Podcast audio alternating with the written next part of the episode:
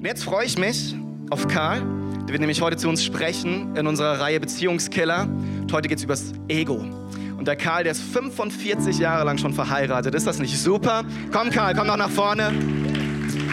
Und ich glaube, wenn jemand was dazu zu sagen hat, dann er. Und deswegen freue ich mich sehr darauf. Jetzt habe ich die Hürde ganz hochgesteckt, gell? Das wird super. Ich freue mich.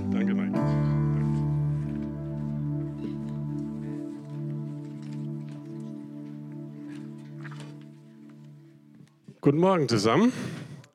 Ich möchte, bevor wir ins Thema einsteigen, ganz kurz vielleicht etwas sagen zu äh, Leuten, die es nicht gewohnt sind, in einer Pfingstgemeinde Gottesdienst zu feiern und sich vielleicht wundern über einige Dinge, die hier so anders sind als in anderen äh, Gottesdiensten, zum Beispiel, dass Menschen einfach die Hände heben.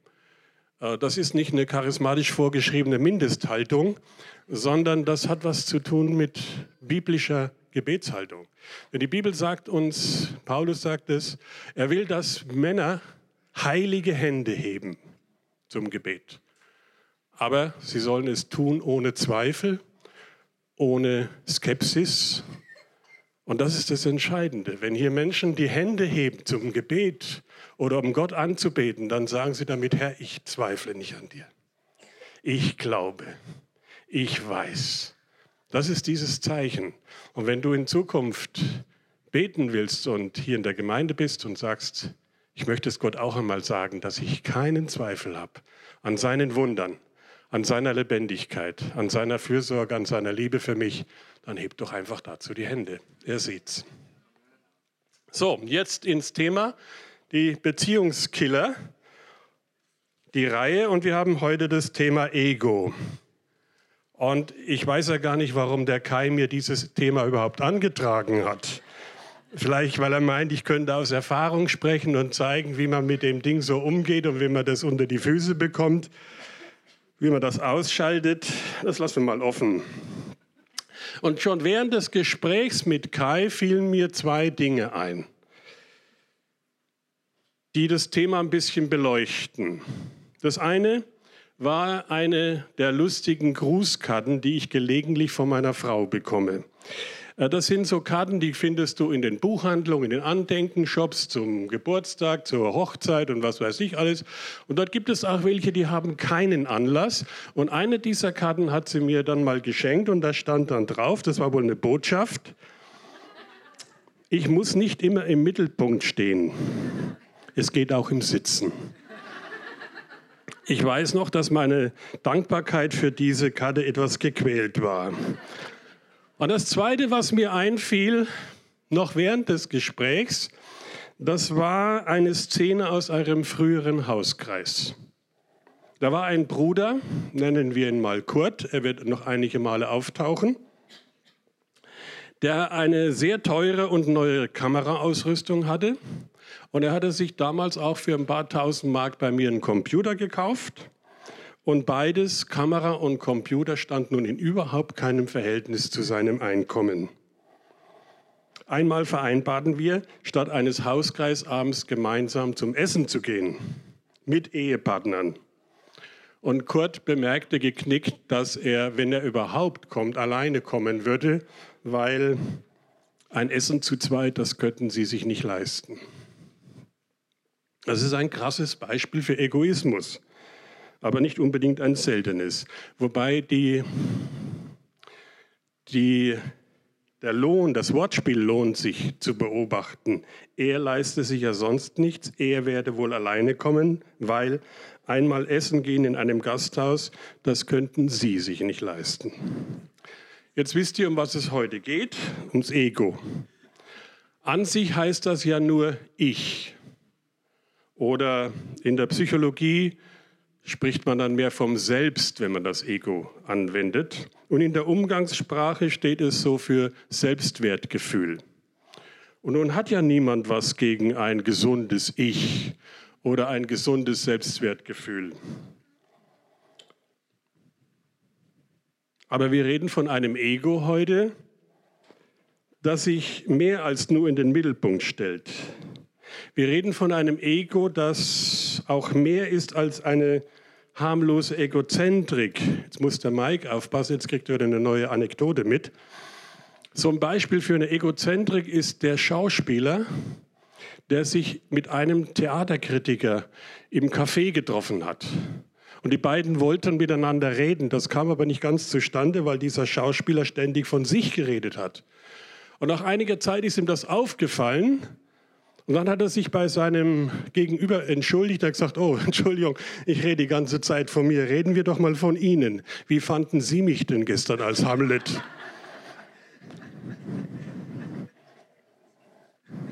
Also mit sowas, mit so einem Zusammenleben, das würde mir auch nach einer Woche schwerfallen. Wir sprechen von dem Ego, welches für seine Bedürfnisse, egal welcher Art die sind, für seine Bedürfnisse sorgt es in einer Form, die den anderen benachteiligt, die ihn kränkt, die ihn verletzt und die ihn ausschließt. Vom Ego, das sehr einseitig definiert, welches die gemeinsamen Bedürfnisse sind. Was für beide gut ist, worin sich beide wohlfühlen. Und dieses Ego geht automatisch davon aus, dass das, was gut und richtig für uns ist, dass das gut für mich ist oder umgekehrt. Das, was gut für mich ist, ist gut für den anderen. Basta. Darüber müssen wir gar nicht erst mehr reden und diskutieren. Und die mögliche Benachteiligung des anderen die wird entweder gar nicht wahrgenommen oder schlimmstenfalls in Kauf genommen oder sogar gewollt. Ich will das jetzt so, ich brauche das, ich nehme mir das, ich bestimme das. Und das Beispiel vom Kurt, das ich euch brachte, das ist aber nur eine Form dieses Ego. Das ist ein ganz offensichtliches Ausleben. Da braucht man kein feiner Analytiker sein, um zu merken, dass so ein Benehmen nicht gerade günstig für die Beziehung ist.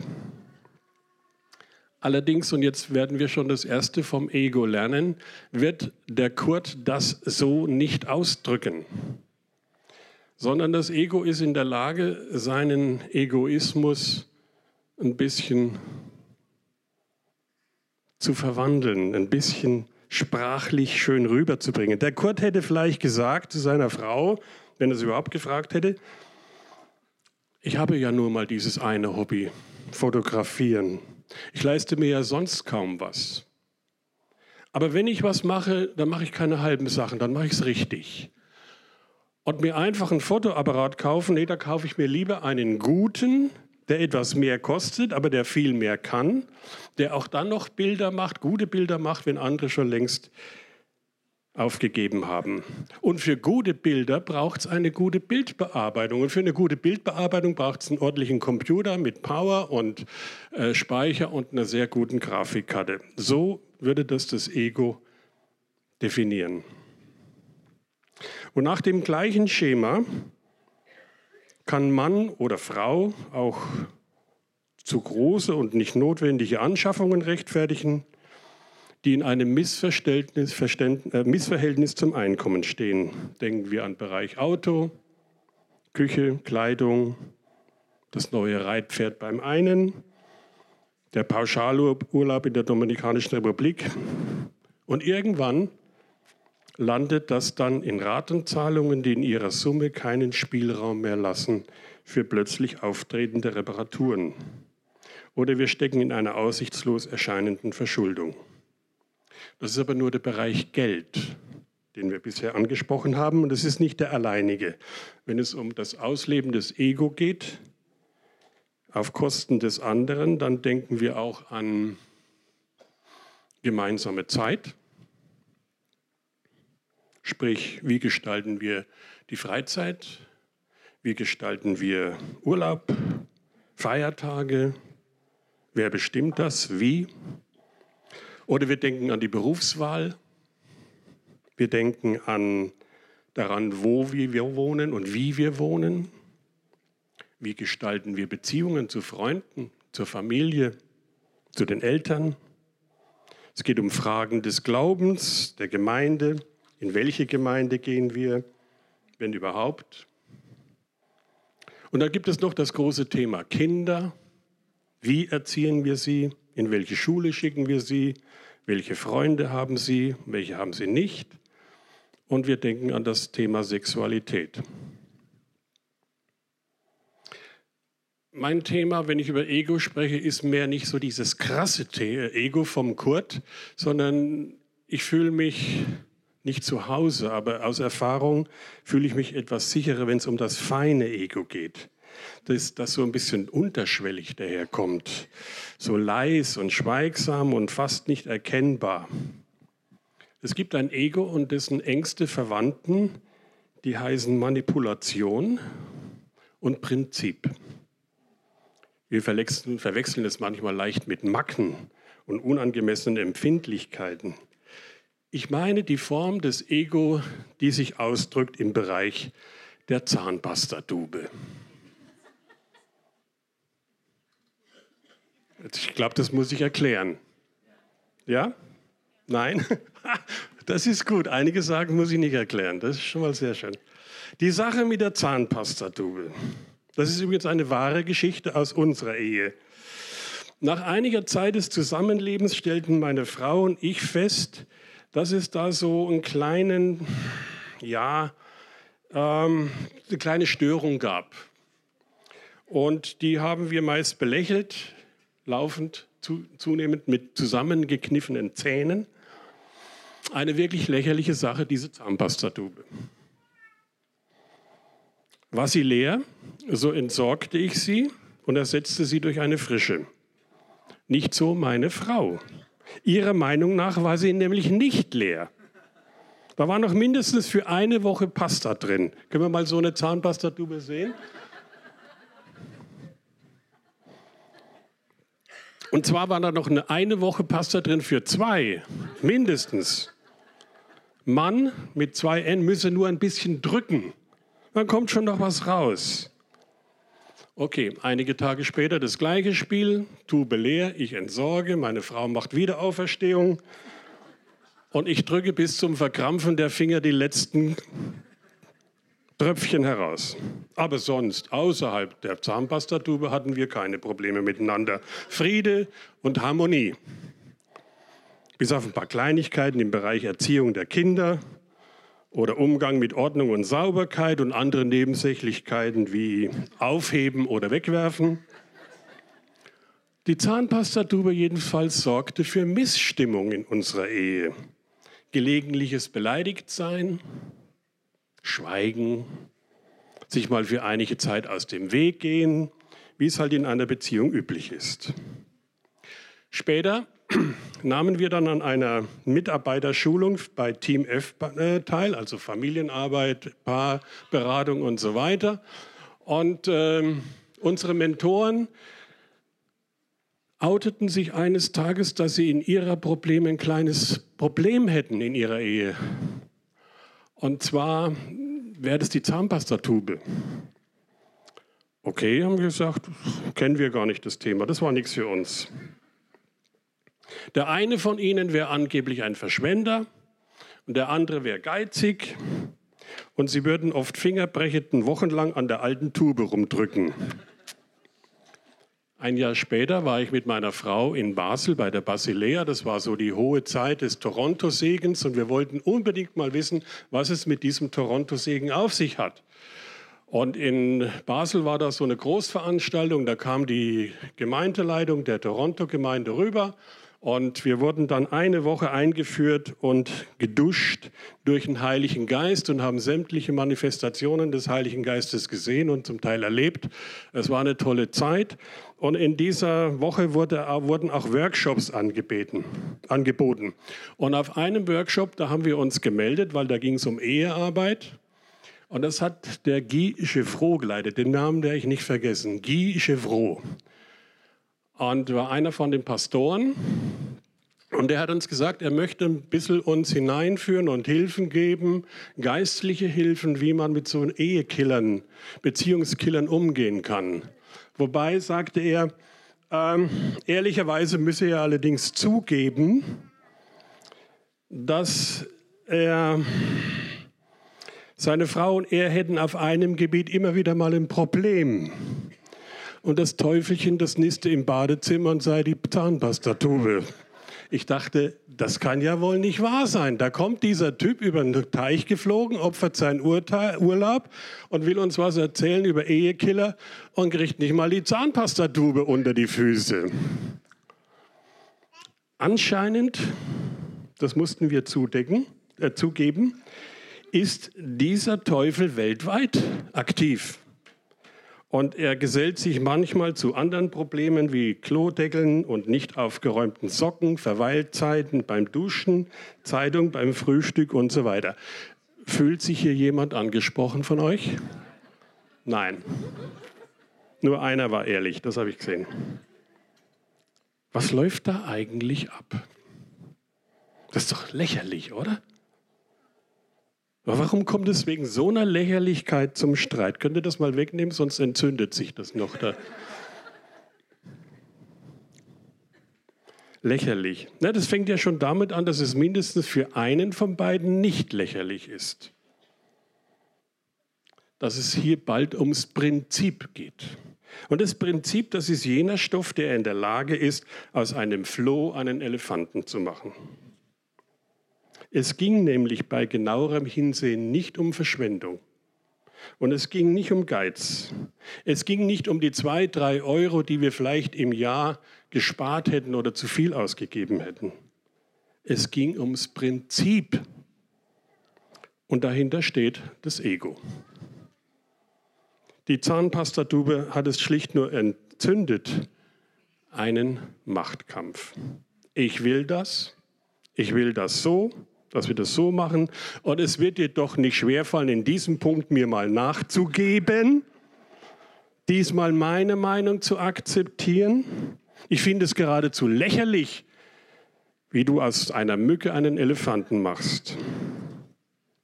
Machtkampf. Ich habe recht, der andere liegt falsch. Einen Mittelweg gibt es nicht. Weil es geht ja ums Prinzip.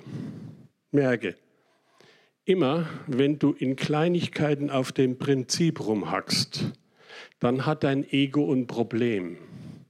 Es hat nämlich keine Argumente mehr. Und dann fühlt sich das Ego auf der Verliererstraße. Und wenn das Ego eins nicht leiden kann, dann ist es auf der Verliererstraße sein. Da ist dein Platz nicht. Lass dir das nicht gefallen. Setz dich durch. Wenigstens dieses eine Mal. Das ist auch so eine Taktik vom Ego.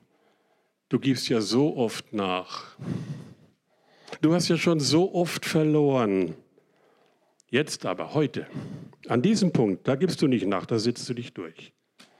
Merksatz Nummer eins, das wäre für euch die Folie 5, genau, danke. Das Ego macht aus Nebensächlichkeiten einen Hauptkampfplatz. Ehrlich, wir hatten natürlich nicht nur diesen einen Machtkampf. Äh, nicht in großen Fragen. Da waren wir uns immer einig. Aber in den kleinen. Und ähm, Dingen, über die sich prinzipiell streiten lässt. Da gibt es ja nur genug Unterschiede zwischen Mann und Frau und im Laufe der Zeit, nach etlichen Niederlagen deines Egos, erkennst du, dass diese einst geliebten Unterschiede keineswegs und nicht immer anziehend und bereichert sein müssen. Je nach Prägung und Vorbilder, sprich Herkunftsfamilie, reagiert das Ego des einen auf Enttäuschungen und Verletzungen still, leidend, mit Schweigen und mit Liebesentzug, manipulierend. Der andere reagiert eher laut, der haut dann auf den Tisch oder die Tür zu oder beides. Es gibt also die aggressive Form und die defensive Form. Und beide führen zum gleichen Ergebnis. Die Beziehung wird gestört oder zerstört. Und aus einem Miteinander wird ein Nebeneinander oder ein Gegeneinander. Und es soll ja jemand geben, der gerade im Blick auf Ehe das durchaus möchte. Das Ego könnte wohl eines seiner Werkzeuge sein.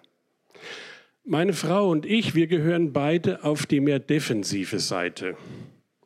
Unser Ego reagiert defensiv. Und wenn du damals ein Mikrofon gehabt hättest in solchen Schweigezeiten, Rückzugszeiten und hättest dieses Mikrofon in mein leidendes Ego hineinhalten können, dann würdest du Sätze hören wie diese. Ich komme überhaupt nicht mehr vor. Was ich sage, wird überhaupt nicht zur Kenntnis genommen. Immer bin ich es, der nachgeben muss. Ich meine es immer nur gut, aber das interessiert ja hier keinen. So hatte ich mir das nicht vorgestellt. Macht nur weiter so, ihr werdet schon sehen, was ihr davon habt. Fühlt sich jetzt jemand angesprochen? Noch ein ehrlicher. Gut. Meine Frau und meine Kinder haben diese Sätze öfters gehört, obwohl ich sie nie laut ausgesprochen habe. Und vielleicht hatte das sogar einen wenig guten Einfluss auf unsere Beziehung. Natürlich war das so, denn das war ja schlicht Rückzug aus der Beziehung. Ist dir was aufgefallen eben, was Fundamentales? Ich sprach von meiner Frau und mir, von zwei Egos. Nächster Merksatz, nächster Folie. In einer Beziehung gibt es mehr als ein Ego. Ich fürchte, diese Erkenntnis ist für einige hier neu. Also nicht nur dein Partner allein hat ein vielleicht reparaturbedürftiges Ego, könnte es sein, dass du auch eins hast? Eine Beziehung wie die Ehe ist eine Gemeinschaft von zwei mehr oder minder reparaturbedürftigen Ego. Beide haben ja eine 20 bis 25-jährige Biografie hinter sich und die ist nicht immer geprägt von guten Vorbildern, von Liebe und von Anerkennung und Zuneigung. Die ist nicht immer geprägt von Bestätigung oder Erziehung zu gesundem Selbstbewusstsein.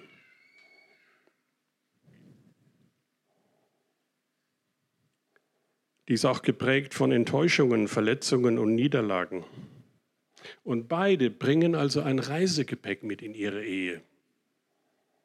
Mehr oder minder groß, mehr oder minder bewusst.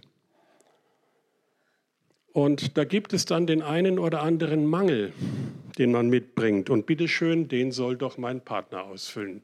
Und der kann das nicht, weil er vielleicht auch durch seinen eigenen Rucksack gehindert ist daran, das zu tun, weil ihm eigene Defizite im Weg sind. Nochmal, in einer Beziehung gibt es mindestens zwei Ego. Und das ist nicht banal, nämlich dann, wenn wir anschauen, wie verhält sich mein eigenes Ego in Krisen in meiner Beziehung. Da gibt es zuerst den Verstand, der sagt, hier ist was nicht in Ordnung, das müssen wir ändern. Gut. Dann kommt das Ego und sagt, richtig, hier ist was nicht in Ordnung, der andere muss sich ändern. Und da haben wir schon den ersten Fehler. Äh, mein Ego wird sagen, ja Karl, also ein bisschen Schuld hast du ja auch an der Geschichte, du bist ja nicht perfekt. Ne? Aber im Vergleich zu dem, was meine Frau hat, an, dann soll die mal anfangen. Und mein Ego sagt in einer Krise, wer sich zuerst bewegt, verliert. Das kennt ihr ja aus der Politik, ne? Aber was ist, wenn das Ego des anderen genauso denkt wie mein Ego?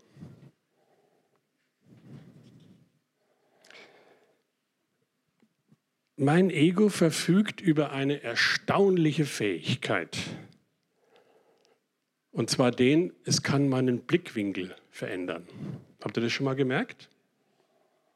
Mit den ersten kleinen Krisen in der Beziehung die werden ja meist runtergeschluckt. Den Fehler machen wir alle. Mit den ersten kleinen äh, Krisen sorgt das Ego für eine Verschiebung in unserer Pupille.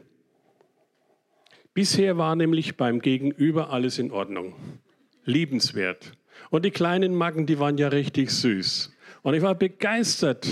Und wir passen ja so toll zusammen. Und dann ändert plötzlich das Ego die Pupille und auf einmal tauchen Schwächen auf, Fehler auf und das Gute, das Positive, was bisher die Oberhand hatte, das wird weniger. Da will ich euch mal erzählen, wie das bei uns war, als Hedda und ich auf dem ersten Eheseminar waren. Übrigens, wer hat noch kein Eheseminar mitgemacht? Jetzt wird es aber Zeit. Also jetzt wird es aber Zeit daher. Also auf unserem ersten Eheseminar hatten wir am Freitagabend die Aufgabe, wir sollten mal aufschreiben, jeder für sich, was er an seinem Partner und an seiner Partnerin gut findet, was er toll findet und überhaupt. Und um uns herum saßen lauter junge Ehepaare. Und die haben sich die Finger kaputt geschrieben. Die haben zusätzliches Papier gebraucht. Und wir waren nach zwei Minuten fertig und saßen ratlos rum und sagten, was sollen wir denn nachschreiben? Uns fiel nichts mehr ein. Alles, dabei haben wir uns gar nicht verändert, wesentlich. Wir waren eigentlich immer noch dieselben, für den anderen zumindest liebenswert. Und wir hatten tolle Sachen füreinander. Aber nach ein paar Jahren hat unser Ego die Pupille eingestellt auf die Schwächen. Und die positiven Dinge, die waren weg. Taktik des Ego. Das wenig Reizvolle ist überbelichtet. Scheint wohl also doch nicht so ganz einfach zu sein, die Sache mit dem Ego. Woher kommt denn das eigentlich? Was steckt denn da dahinter? Es geht doch niemand, auch der Kurt nicht vom Anfang, bewusst in eine Beziehung hinein, um durch sein Ego diese Beziehung zu belasten, zu kaputt zu machen und auseinanderzubringen. Das macht ja keiner. Es sei denn, es ist pathologisch.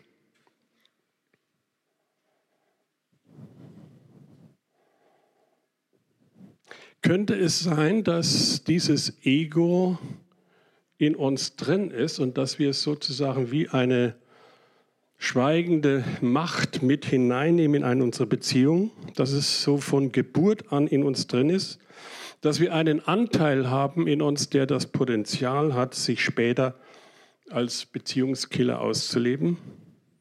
Bringen wir was mit, was wir gar nicht mitbringen wollen und sollen? Und könnte es sein, dass unser Reisegepäck, das wir mitbringen, genau der richtige Nährboden ist, um dieses Ego zu füttern und es dann bei unpassender Gelegenheit zum Ausbruch bringen zu lassen? Und wenn du diese Fragen mit Ja beantwortest, dann hast du schon den ersten Schritt zur Heilung getan. Merksatz 3. Wir bringen unser Reisegepäck mit in die Beziehung und das ist Futter fürs Ego. Je mehr Reisegepäck, desto besser fürs Ego, desto schlechter für die Beziehung. Das sieht so aus, als wäre dieses Ego eine tickende Zeitbombe, bei der eine Kleinigkeit genügt, dass sie irgendwann hochgeht, an unerwarteten Stellen, zu unerwarteten Zeiten sich bemerkbar macht und dann kommen Sätze so wie diese, die hörst du dann von deiner Partnerin oder deinem Partner. Was regst du dich plötzlich auf? Das war doch immer so. Schatz, du bist jetzt unfair. Wir hatten das so und so besprochen. Jetzt machst du wieder mal aus einem Mücken Elefanten. Schrei nicht so. Wieso können wir plötzlich nicht mehr darüber reden? Solange du deine Füße unter meinen Tisch stellst.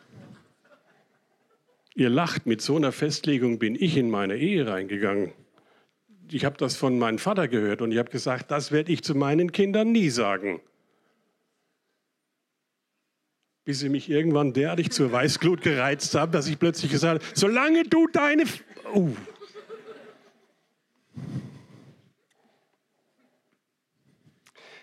Es wird Zeit, dass wir uns mit dem Kern vom Ego beschäftigen. Aber bevor ich das tue, gebe ich euch noch ein paar tolle Hilfen. Könnt ihr richtig dankbar sein? Schreibt sie euch auf oder zumindest versucht sie zu akzeptieren. Hilfe Nummer eins, sprecht über eure Erwartungen, über eure Ängste und eure Verletzungen.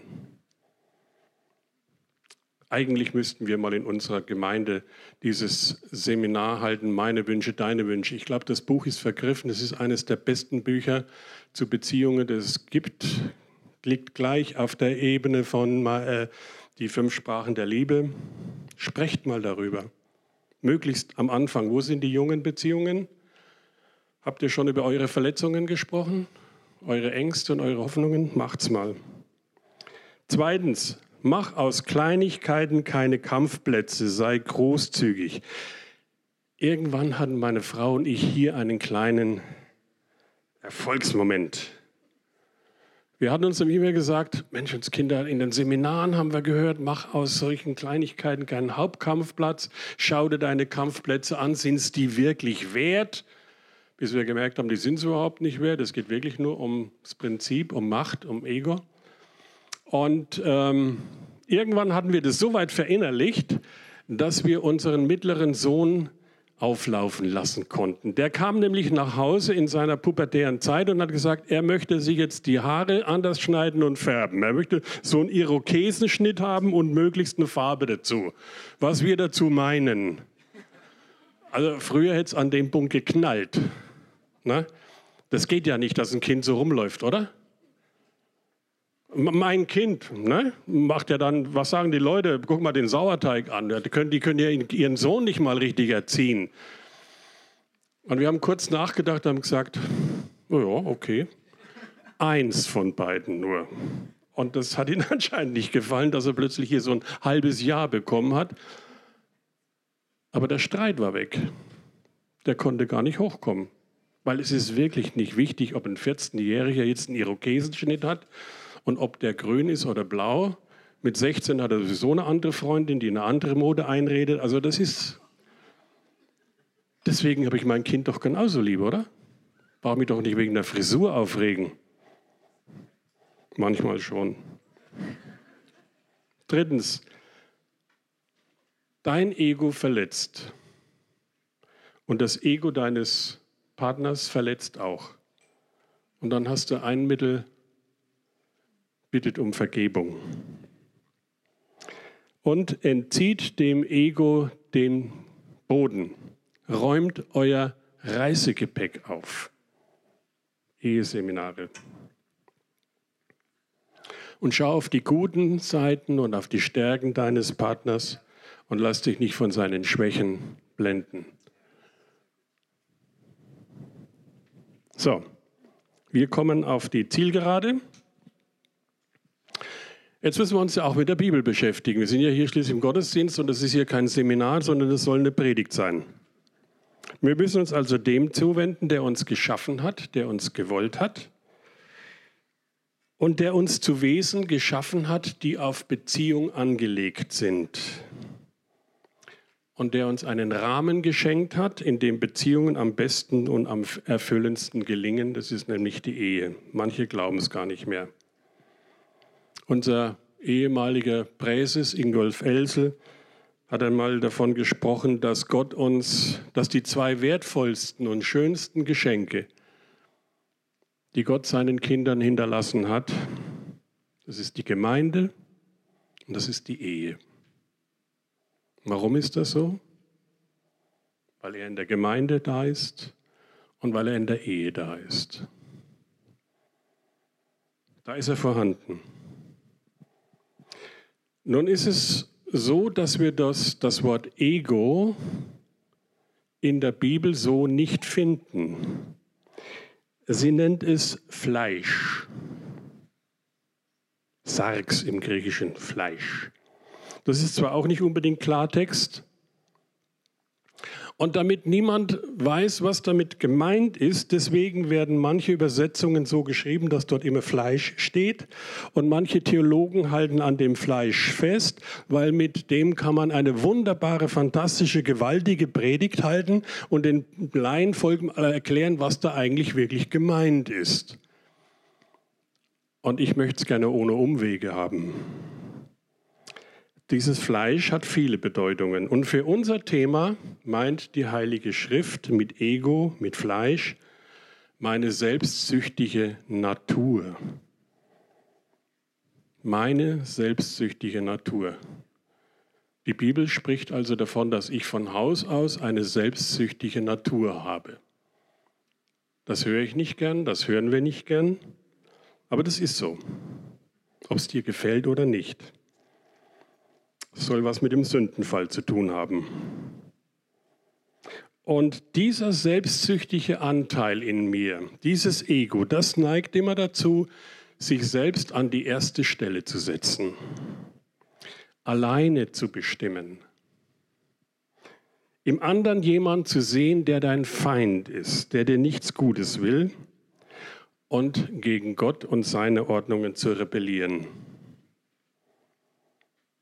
Beim Ego sind wir bei der Frage gelandet, wer sitzt eigentlich auf dem Thron deines Lebens? Wer sitzt dort? Dein Ego?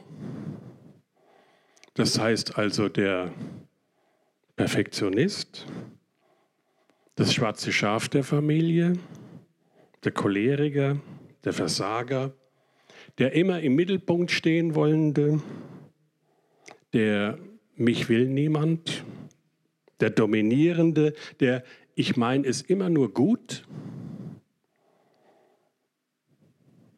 der Alleskönner oder der Nichtskönner. Und je nachdem, was auf diesem Thron sitzt, wird genau das geschehen, was es will. Es bestimmt, wo deine Reise hingeht.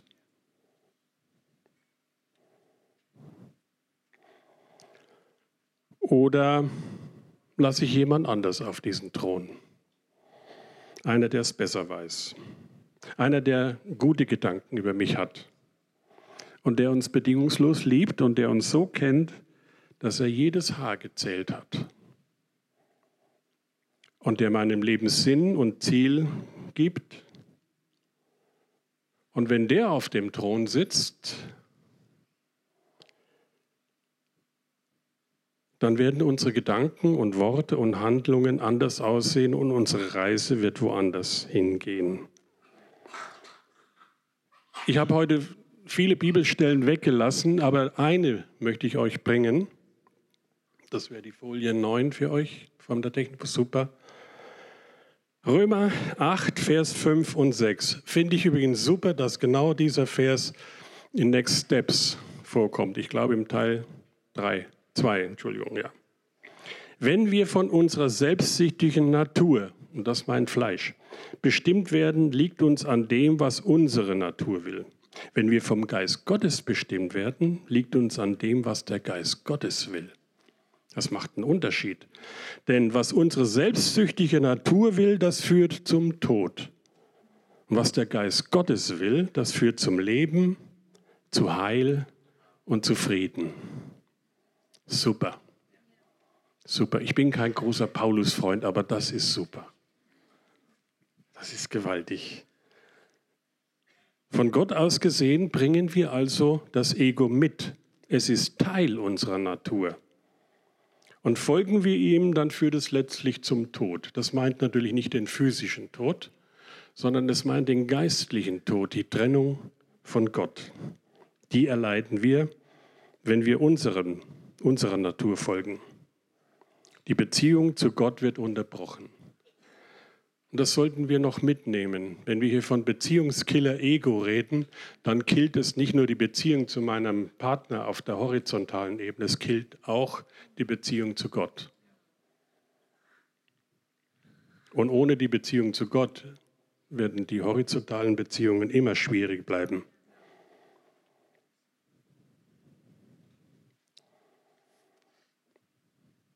Was hat denn Gott so im Herzen, wenn er an Beziehung denkt? Da denkt er an Worte wie, dass wir den anderen lieben sollen wie uns selbst. Wobei ja manche den Fehler machen und denken, aha, wenn ich mich nicht lieben kann, dann brauche ich den anderen auch nicht lieben. Das steht aber gar nicht da. Du sollst den anderen lieben wie dich selbst. Du sollst dich auch selbst lieben. Dann sagt Gottes Gedanke, dass wir den anderen höher achten als uns selbst. Wow. Den Männern sagte, dass sie ihre Frauen lieben sollen, wie Christus die Gemeinde geliebt hat und hat sich für sie hingegeben. Männer, was glaubt ihr, was ihr für Frauen an eurer Seite habt, wenn die wissen, mein Mann, der liebt mich wie Christus und wenn sein muss, gibt er sich für mich hin, opfert sich für mich. Bis ins Extrem. Die Frauen sollen ihre Männer achten. Es spricht die Bibel sehr weise davon, von einer kleinen Schwäche, die anscheinend einige Frauen haben, nicht viel, also hier nicht, äh, die so mehr auf der Seite des Nörgelns sind und die auf der, ja, die Bibel sagt, du sollst deinen Mann achten. Frag dich doch mal, wie sprichst du von deinem Mann, wenn er nicht dabei ist?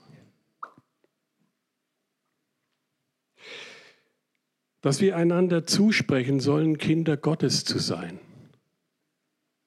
Ist das nicht toll? Und dass wir immer bereit sein sollen zu vergeben. Das sind so ein paar Gedanken Gottes über die Beziehung.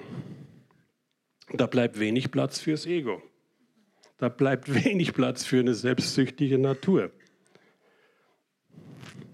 Das Lobpreisteam. Auf solche Gedanken kommt unser Ego gar nicht.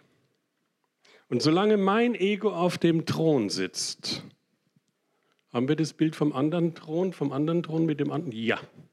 Solange mein Ego auf dem Thron sitzt, bleiben die guten Tipps, die ich euch am Anfang gegeben habe, nur gute Tipps. Sie führen nicht zu einer grundlegenden Heilung. Dafür wäre es nötig, dass du deinen Thron räumst dass du den auf den Thron lässt, der es besser weiß. Und das ist Jesus Christus. Räum den Thron und stell dich daneben. Das ist der beste Thronwechsel in der Geschichte deines Lebens. Das ist die gute Nachricht auch. Das Ego ist heilbar. Es ist in unserer Natur, aber es ist kein Naturgesetz im Sinne, dass wir es nicht ändern können. Der Heiler des Egos ist der Heiland. Und er ist der Liebende und der Versorgende und der Vergebende. Er ist der Sieger über dein Ego und diesen Thronwechsel nennen wir Bekehrung. Und deswegen machen wir heute zum Abschluss keinen Aufruf, sondern wir singen ein Lied. Ein, wir singen ein Gebet, so ist es besser.